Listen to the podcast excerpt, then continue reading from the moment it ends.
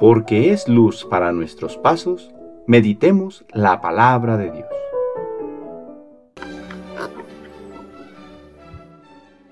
Del libro de la sabiduría, capítulo 6, versículos del 1 al 11. Escuchen reyes y entiendan, aprendan soberanos de todas las naciones de la tierra. Estén atentos los que gobiernan a los pueblos y están orgullosos del gran número de sus súbditos. El Señor les ha dado a ustedes poder el Altísimo la soberanía. Él va a examinar las obras de ustedes y a escudriñar sus intenciones.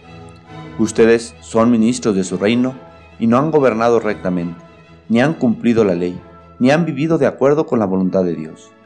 Él caerá sobre ustedes en forma terrible y repentina, porque un juicio implacable espera a los que mandan. Al pequeño por compasión se le perdona, pero a los poderosos se les castigará severamente. El Señor de todos ante nadie retrocede, y no hay grandeza que lo asuste. Él hizo al grande y al pequeño, y cuida de todos con igual solicitud. Pero un examen muy severo les espera a los poderosos.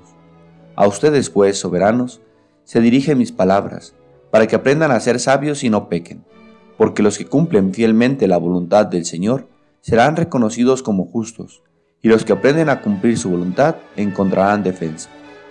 Pongan pues atención a mis palabras, búsquenlas con interés y ellas los instruirán. Palabra de Dios.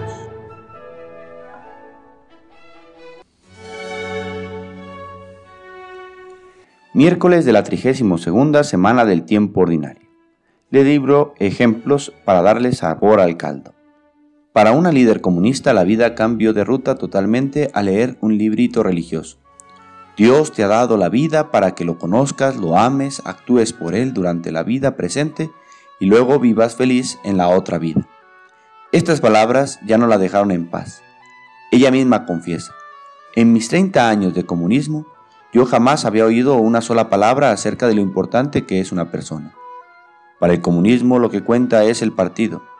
Cada individuo solo es una pieza despersonalizada y desechable. Únicamente sirve para las finalidades del partido. La líder había descubierto en aquel libro religioso por primera vez en su vida lo fascinante noticia. Ella representaba para Dios un valor tan grande que el mismo Dios bajó de las alturas para rescatarla. Dios quería que ella viviera feliz con Él durante toda la eternidad y que a lo largo del corto peregrinar por este mundo, la gran tarea de ella fuera actuar por Él. A raíz de tal descubrimiento, la excomunista ardió en el deseo de comunicárselo a los demás. Aún antes de ser instruida y bautizada, ella comenzó a despertar a los católicos tibios para que volvieran a la iglesia. Siguió tomando parte en las reuniones laborales, educacionales y civiles con más entusiasmo que nunca. Pero ahora la motivación era muy diferente.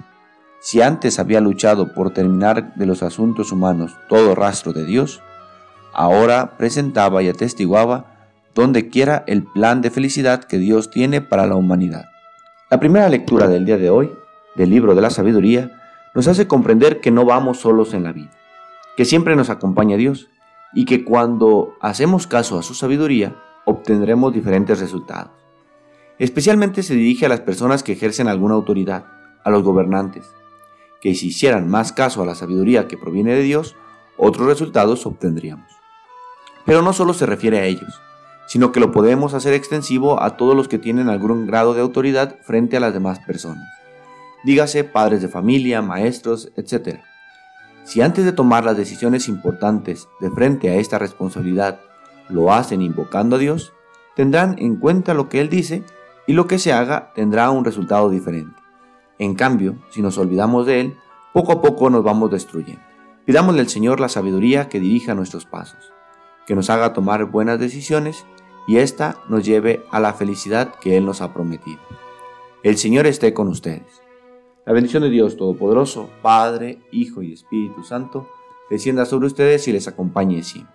Que tengan buen día.